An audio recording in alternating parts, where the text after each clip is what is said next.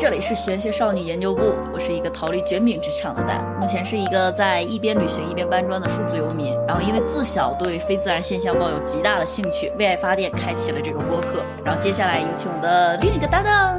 大家好，我是香条，我是一个辞职创业的塔罗师和疗愈师。认识蛋黄也是因为我在重塑自己的疗愈事业。对这个播客你有什么想法？就是为什么想做这个？就是我很喜欢聊天，没事干，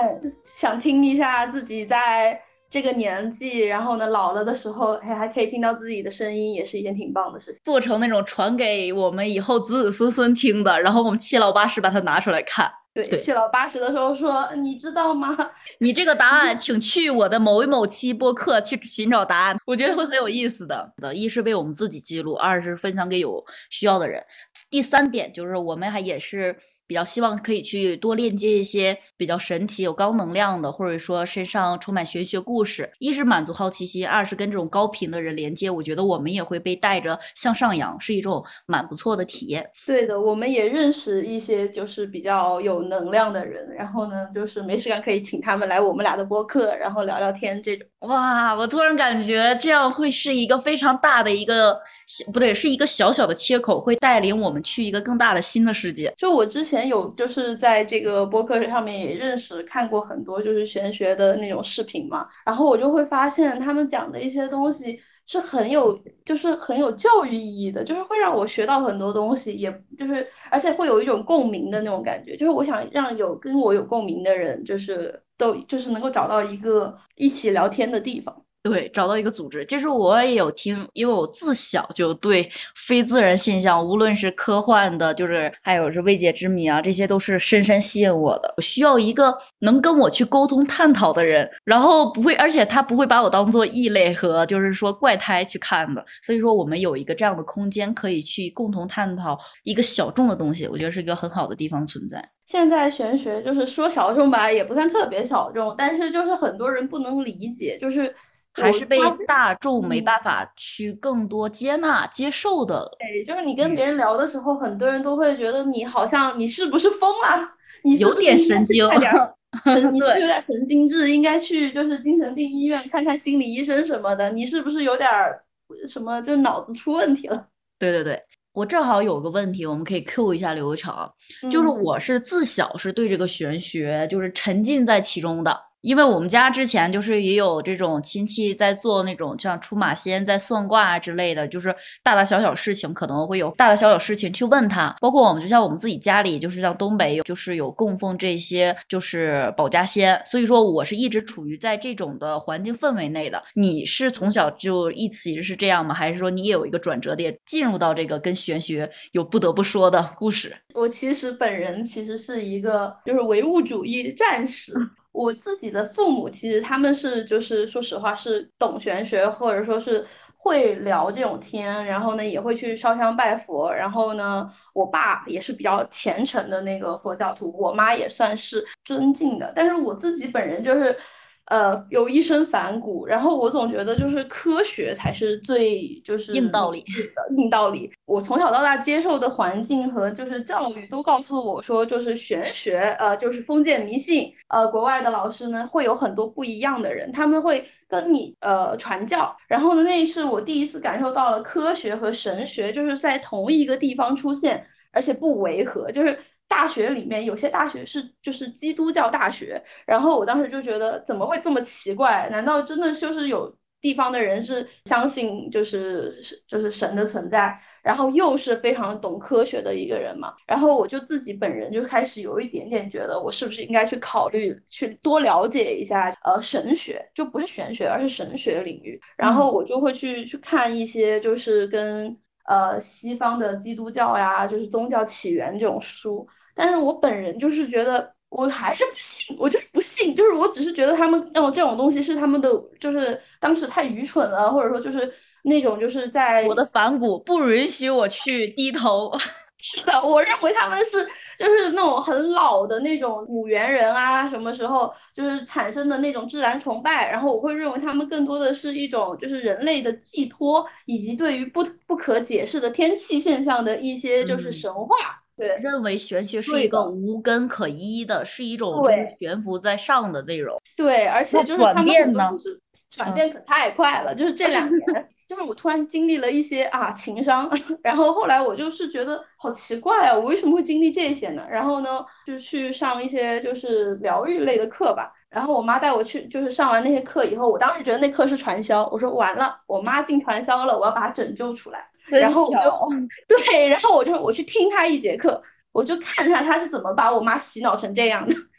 然后我就去上了那节课以后，我发现他其实说的那些道理，就是玄学其实是有科学依依据的。突然一下子就是就是跟那个闪电就是击过击穿自己的大脑，然后发现。对呀，我如果是一只蚂蚁，我怎么去解释人类呢？蚂蚁是个二维生物，它怎么可能理解三维和四维的世界呢？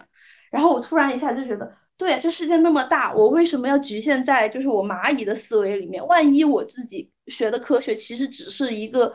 就是非常窄的角度去接受一下，就是先去听一下，也不需要去信，只是先去听，先去了解他们为什么会这么想，以及他又。就是有什么东西是跟我不一样的，以及他的那个道，他们说的那些道理。因为我觉得有一个非常东西非常的玄学，然后我就去学了，就是塔罗。我就觉得我是自学的啊，就我不是找了什么老师之类的，我是觉得塔罗牌嘛，小的时候都玩过，我看同学玩过，我当时就觉得，哼，什么东西，你们竟然会玩塔罗，这也太蠢了吧。然后就是一种很。自傲的那种状态，然后后来我就说，那我去学一下塔罗吧。塔罗就是如果就是我能够通过塔罗来算准一些东西的时候，那我就信玄学是存在的。然后我一学塔罗，就发现这个玄学的世界好大呀，就是我根本就没有想到，原来就是我脑海里碰到了冰山一角。我脑海里有一个画面，就在你形容的时候，从那只小蚂蚁，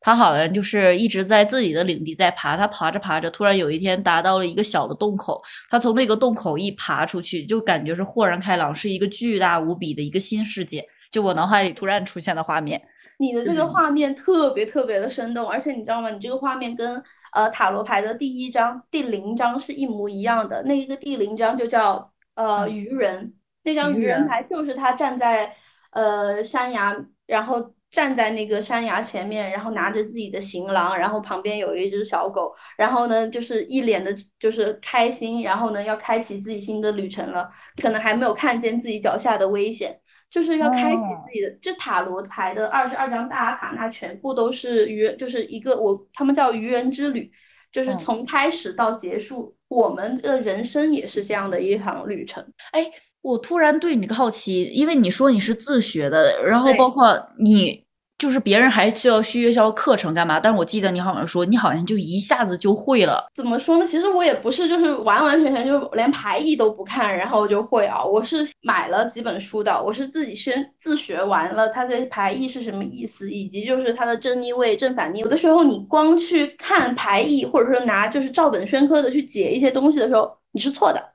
很明显的时候，就是我当时就是看逆位啊，一张牌逆位就是就只能是这几个意思。然后我去跟那个人讲说，那呃，我这个牌面看到的信息是这样的。然后那个人就会一脸一脸懵的看着我说，不是呀，可是我完全没有这个感觉，可是我完全没有这样的经历，你为什么会跟我说这些？然后我当时就觉得，对，那我就是因为我从来没有相信过自己的灵感，我只相信了塔罗牌的那种就是。照本宣科的去嗯，对，然后我就发现不对，我要靠自己，我要靠我自己的呃感受和我的感知力，我要打开我的那个就是六感，其实就是那种感知，就是我的感知力是最重要的，我要自己去感受这个牌想要告诉我什么。然后自从那个时候开始，我发现我跟别人。算牌的时候，准确率会变得比较高。就我不能说全，因为没有人敢说自己算塔罗是完完全准确的。但是就是会发现他们会。能够就是说，哦，对我是有这个感觉，嗯，我是有这个问题，哦，我觉得你开始慢慢慢慢的更加的了解了这个牌的牌意，就感觉跟他们牌就是形成了一个关联性，然后呢，你自己就能更更好的解牌了，然后发现就是那个时候开始就知道塔罗牌最重要的是感知力、觉察力，对，就是为什么会有些人他们就是会喜欢单独的用某一副牌，或者说他觉得他用那一副牌特别准。是因为第一是他的习惯，第二是那个牌，他本身也对他自己有一个更好的那个链接。但是也有些人会说，就是只是他习惯了，所以说就会。完全感受不一样，因为牌的塔罗牌的牌面是会变的，就是有些就是呃画的画风是不一样的，然后呢，每一个人都有自己就是特别特别熟悉或者熟练运用的一个牌。嗯，对于这个塔罗牌还有这些算卦，我是觉得，就万物皆有灵，就是这个牌它或者各种物体，它有它自己的频率，保证你跟它的频率特别的 match，你们俩特别的恰当。因为我觉得算卦就是一个电话接收器，接收信号可以连接到一些内容嘛，我就觉得你会更稳。然后至于他们有人说，就是为什么有的人觉得准还不准，我觉得。准与不准的都取决于算卦的这个人，他到不到知道这个事情的时机。就是这些塔罗师也好，算命、算卦、八字，这些都是一个电话，他该把的一些信号和一些你该知道的内容，他传递给你。不是这个人，他也可能是其他人。我觉得都是一个电话器，或者说就是通过他来告诉你。所以说，就取决于你当下的状态，以及这个人的频率或者他的能量是否高于你或低于你。因为他太低于你，他也看不透，也没办法帮你去算。这个点是我认为非常对的一个点，就是我就算塔罗的时候，很多时候就是大部分的人会定一个时期，比如短时间内，他不会去给你定到一年，然后给你去算你一年后、十年后，因为人的能量是会变的。然后呢，塔罗能够占准的能量状态是你当下，就是你的当下去给你推测，如果以按照你当下的能量状态，以及按照你这个呃就是行事作风。给你一个就是最有可能产生的结果，但是未来是会变的。就是如果你的就是我之前给一个人算塔罗的时候，他就跟就是会说他自己就是想要去考研究生，然后我就去帮帮他摸了一下研究生的牌面，我就觉得他好像不太就是能考到研究生。然后呢，我就跟他说，你可能就是呃，如果你换你现在就是三天打鱼两天晒晒网，你就。说你会背单词，说你会去好好学习，但是其实你也没有真正意义上去好好的去学习，那你根本就不可能以你现在的能量状态来过这个考试。但是如果你现在就是听了这，在我给你算出来你不会过以后，你开始当下的你开始改变，是用另外一个能量状态去生活。比如说，你可以开始准备一天就背个五六十个单词，然后每一天都好好的坚持着去学习的话。就是我给你算的塔罗就不准了，就不准，就你就会过，因为你的能量状态在那个时候就开始改变了。而且我是觉得，当你跟他算卦，他求这个结果，他就是一个十字路口，就是未来的怎么样走向，都因为这一刻会有一些的改动。就像蝴蝶效应，它这里是有波动的。这个点之后，未来原本的线路，就是在他知道这个结果之后，就已经发生了变化。对的，对的，所以说其实我有的时候觉得吧，塔罗他们说算的准与不准本身不是很就是重要，但又不那么重要。重要的是你算准了，他会信任你，他会跟你就是产生一个就是信任。如果他骗你的话，塔罗牌其实塔罗师能摸出来你有没有在骗他。如果你骗他的话，他是直接不会接你的，就是只要你只要就是呃你你跟他讲话的时候，他就能感应，这种感应就不需要牌来告诉你，你只需要有感知，就是。你可能隐瞒了一些东西，然后如果你隐瞒了东西以后呢，塔牌就是不准的，因为他会觉得你对他都不够信任的情况下，他也没有必要告诉你一些实话。反正我觉得塔罗真的就是一个媒介，事在人为。这个运呢，命和运是两种东西，还是看个人的。嗯，我们还是聊一下，就是自己跟玄学的关系吧，就是怎么走入玄学这一趟的嘛。但是我一直觉得自己属于一种。嗯，隔着一道玻璃门是在门外转悠的。发生转变点应该是在二一年的时候，然后那一年我辞职了，然后也跑去了新疆啊，就是全国各地，然后还在拉萨、西藏待了一个多月。当时我就觉得，我在这个地方已经把我的灵魂净化了，我应该好了。但是当我旅行了一大圈，以及过上自己想要的生活之后，我回到了北京，我发现我的人生和我的之前的问题没有得到任何的解解决，我还是以前的状态。然后那个。时候我就有一点点崩溃，我发现我可能就是没办法去改变，然后就是发生了这件事情，它推动着我向内探索，去上了这种疗愈的课，完全打碎，我没有没有办法接受原来我自己是这个样子的，然后再重建，然后再一步步走到现在，就感觉我好像是好像是推开了那一扇就是透明的隐形的门，抵达了一个我一直在寻找的门的感觉。就是发生了很多事情，就是我必须要痛和必须要经历这些事情，才能把我推到这里的感觉。对的，我觉得很多人的玄学之旅都是开始于就是感受到了一种自己不能够去化解的疼痛，然后呢，嗯，会想要去找到一个方式或者一个出口去解决掉自己人生的一些就是痛苦。然后你心里想好受一点的时候呢，只能就是选几个方式吧。有一个方式呢是找朋友聊聊天，当你还。就是你发现跟你朋友聊天没啥用的时候，你就会有些人会去找父母倾诉，就是父母关系比较好的。还有一些人呢，就会开始说我去找他心理医生吧。这种找心理医生的都是比较勇敢的，因为很多人是我认为接受，我觉得自己没病，害怕，对对对，害怕找找心理医生的。然后呢，还有一种情况呢是找到了，然后就开始吃药。还有一种就是我们这种，就是觉得要不去尝试一下玄学的方法。借由某一个朋友或某一道桥，他就是帮我们引到一个我们该走的路上。我是一直有这样的感觉。然后就是我现在来再回看当时的很多事情，我觉得都是生活给了你很多的小提示，借由这个口，可能是让你看到某个画面，它很多很多的小的提示，让你走这条路。但是因为你能量太低也好，或者你的觉察力太就一直在兜兜转转的绕圈子，直到我走到这一条路，我会回看，原来之前有那么多给我的提示，让我该去就是走这条路，或该去向内看自己，但是我却嗯兜了很多的。路也或者说就是该到这个时间到这儿了，也有可能。嗯，然后还有一个可能性是，第一是时间到了，第二就是你能够去接受一些比较就是好接受的东西。因为我之前就是国外的时候也是可以就是接触到基督教的，然后基督教我也有很多同学就是呃因为在国外所以信教了，所以说我就会想说，我为什么就是同样是在一个很玄学很神学的环境里，我却没有去到那个里面。就是因为在那个时候，我是很自信的，然后我的整个人的状态是很，我对自己是很满意的，所以在那个时候的状态下，我是没有考虑过要去找任何的，就是呃，就是神学或者玄学的帮助的，我自己就觉得自己过得很好。然后后面，直到你自己就是开始产生了一些，就是你一些不可抗力，就是你的经历，你的人生经历有一些东西是你自己没有办法掌控和你没有办法掌握的时候，你就会发现，你去找一个。出口，然后那个出口不会直接一上来就跟你说你要相信神，你要相信神父，你要相信呃他们会拯救你，而是一种就是呃我跟你聊聊天，我跟你聊一下就是呃就是这个世界运行的规律，或者说我跟你聊一下就是有没有一种可能性，就是我们先以科学的角度去看待这件事情，然后从科学的角度再去慢慢慢慢的进阶到玄学的时候，你会更容易接受。嗯，因为。我虽然说一直对玄学抱有极大的兴趣，但是它对我来说是一种故事好奇，我愿意听和看这些内容。我真正的接受是我在我自己身上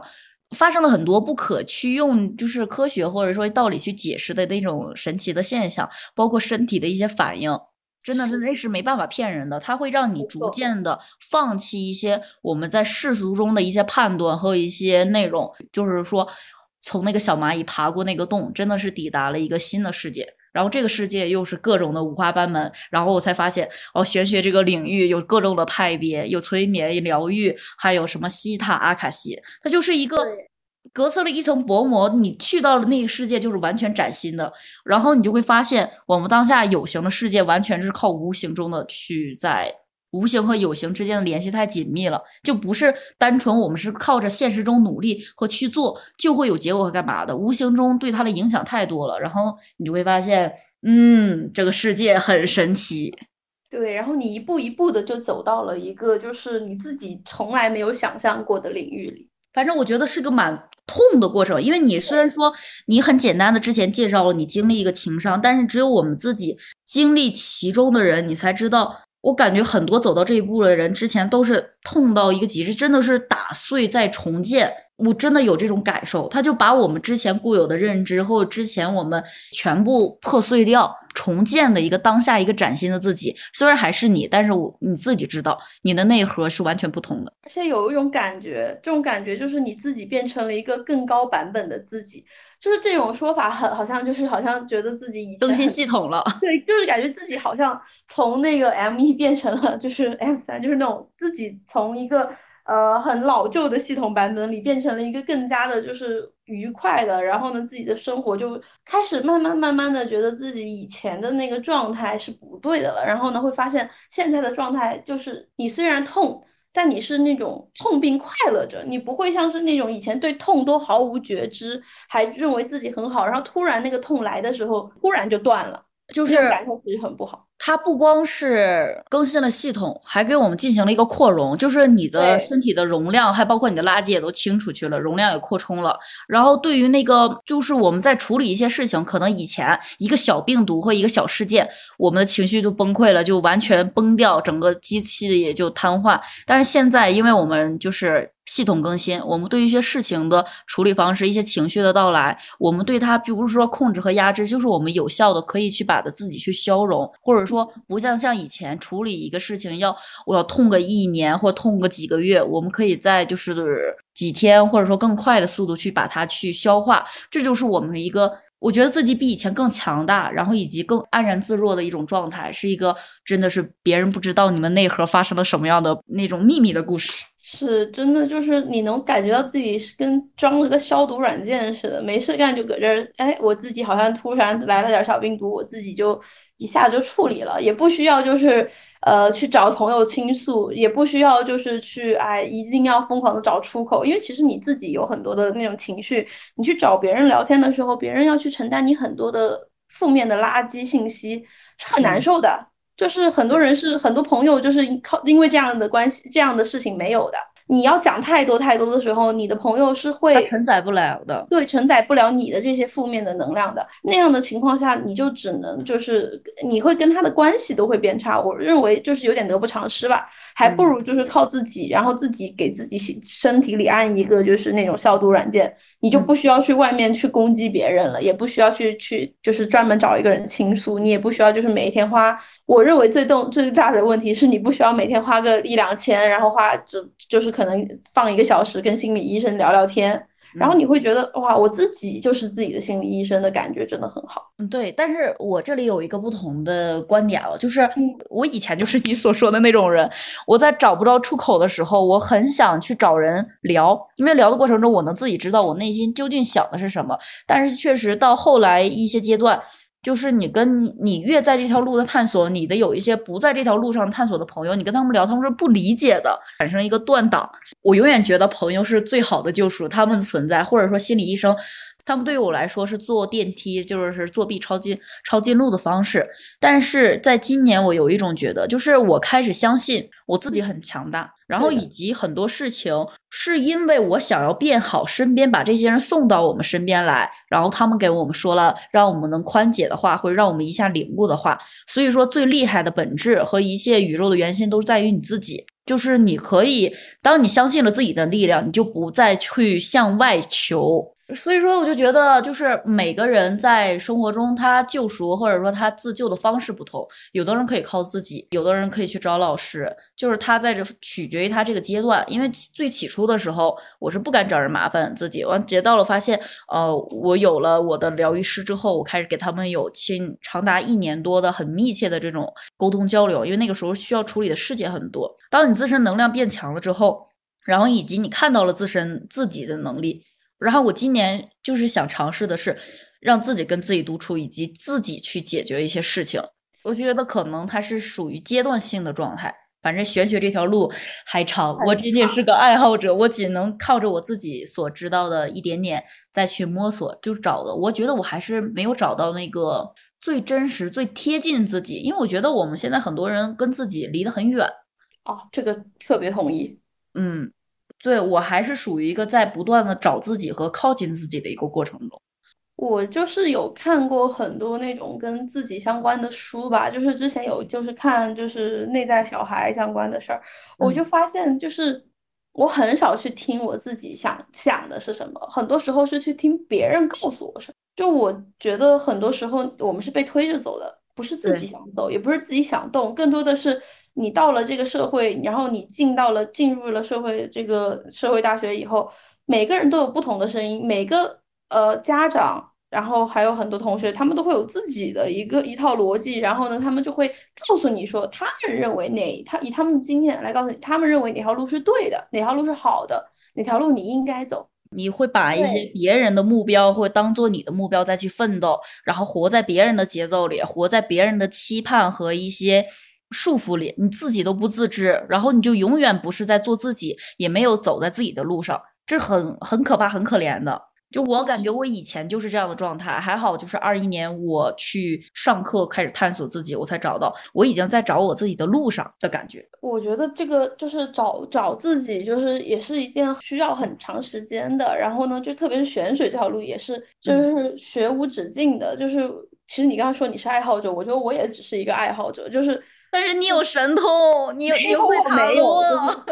那会塔罗只就是也是很多人都会了，就是你懂吗？就是只是在学，还在疯狂的吸收，然后呢，在疯狂的就是去学很多就是别人的想法。我也经常就是听玄学相关的播客，就是为了去了解到一些就是和我。不一样的观点，然后呢，我觉得那样就是很好，就是学习的时候就是很快乐，就是你，而且你能够很明显的感觉到，就是你是为了自己去学的，这就是你的兴趣爱好。我而且他们每个人都很有智慧，就是我会觉得这些所有的出现，它都是在帮助我去靠近我想要的答案，或者说我想要的什么内容，他会通过借由各种声音或者各种有智慧的老师传达给我。然后他会帮助我去寻找我人生的碎片，就是我一直觉得，就是人生可能是一个逆向寻找的过程，就是我们一直在寻找自己人生的碎片，然后最后拼成一个自己。他可能最终到你死的时候还不是一个完整的，还可能是是一半或干嘛。但是我们就是在发生了不同的事情，然后找碎片，然后在关关难过关关过，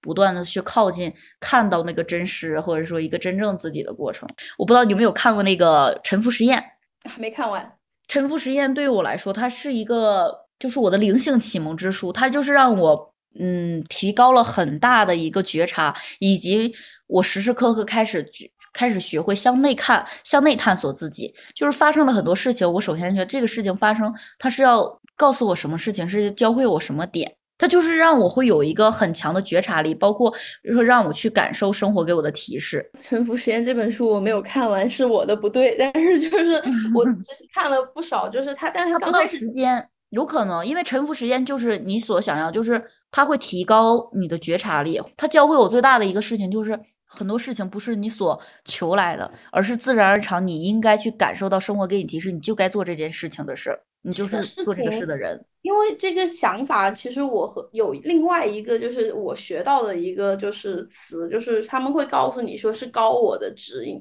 嗯，对对对，词是我们就是玄学圈会有些，就很多人会用的一个点。就是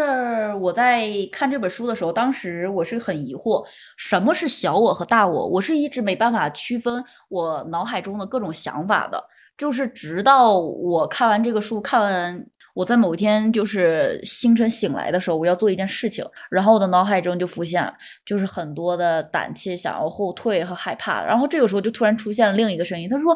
你怎么会有这样的想法？这件事情就是对的，你就应该去做，不要害怕。”然后我的脑海真的就开始出现了书中体现，他是有会有对话的两个人，然后你就会发现，小我他就是你内在小孩，他会担心和害怕，越去冥想和去觉察，他会越清晰。然后你就可能会更好的去接收到一些高我的信号，但是我现在依旧会有一些判断性，我不知道我跟我对话的那一些存在是否我属于那个高我，还是说也是小我，但是会有一点点跟以前进步一些，能区分一些很明显的存在。我觉得就是高我的指引是很，就是他的那个声音不会经常出现，但是他每次出现的时候是会，你会有心里会油然而生的一种感动，就是这种感动。我之前有一次，可能是我特别不爱我自己的时候，就是我就我就一直在那里哭，然后我就听到我的胸胸腔有一个非常明显，绝对不是我的声音的声音在告诉我说我爱你，他就是一直在重复我爱你。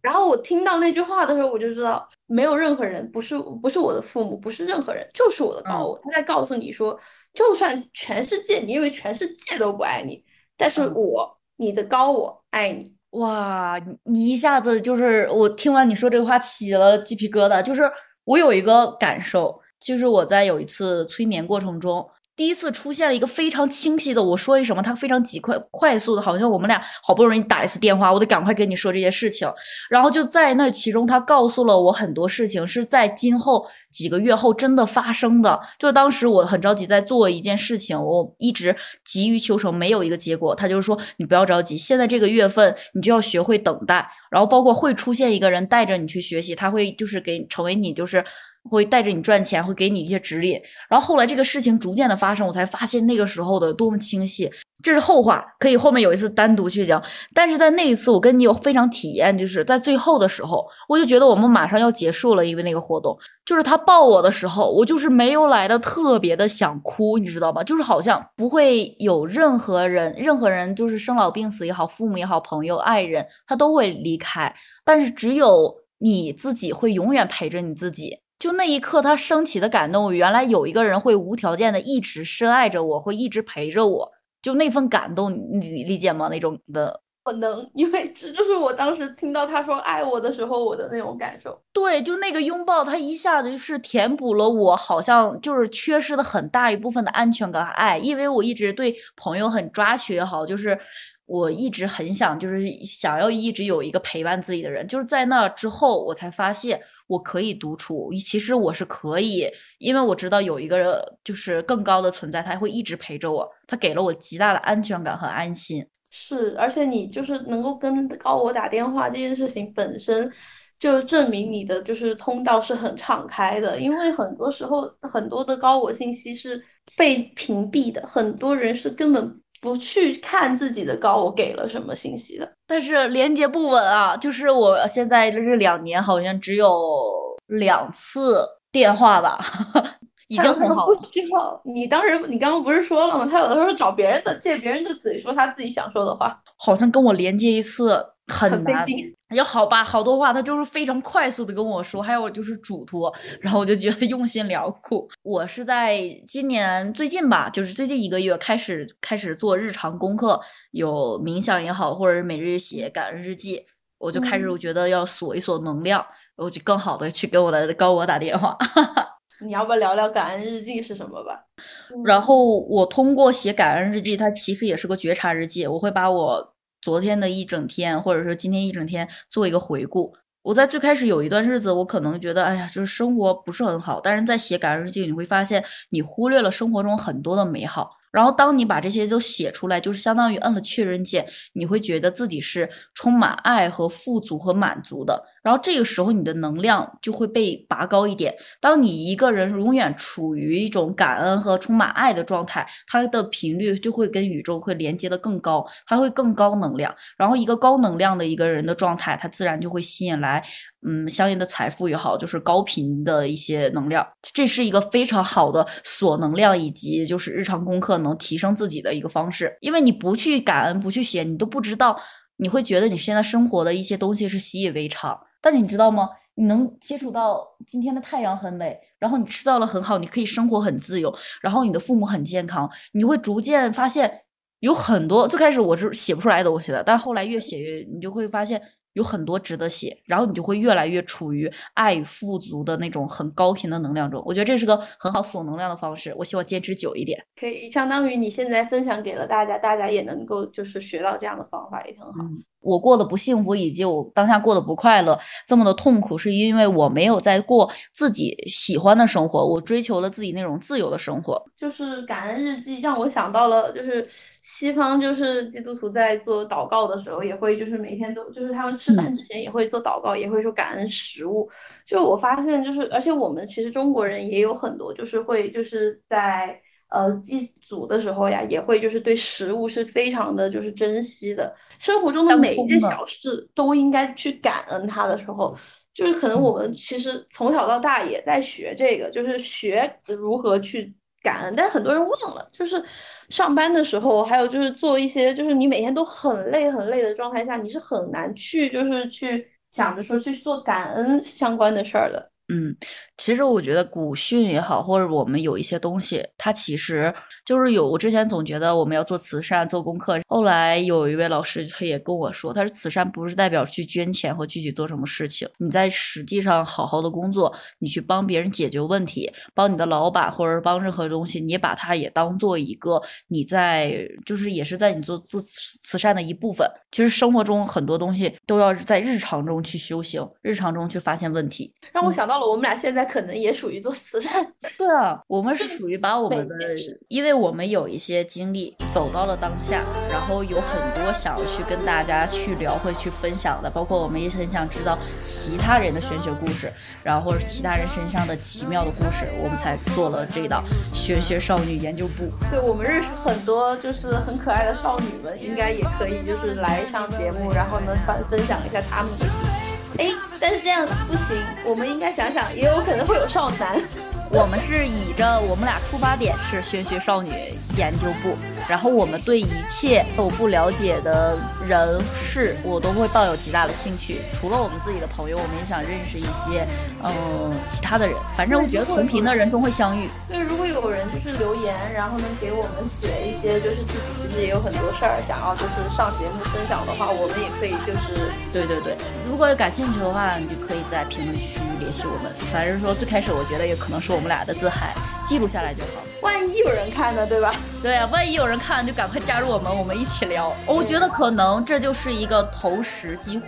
只是说显化的过程有多久是不知道的啊。我想要跟你说的就是，我们下一期的内容应该就是聊书了吧？我认为就是每一个人都有一本灵性启蒙的小书籍，就是我其实是《与神对话》哦，《与神对话》是我没看完的，真的是每个人书都不同。我们到时候可以真的聊一期，下一期我们就聊咱俩这本书吧。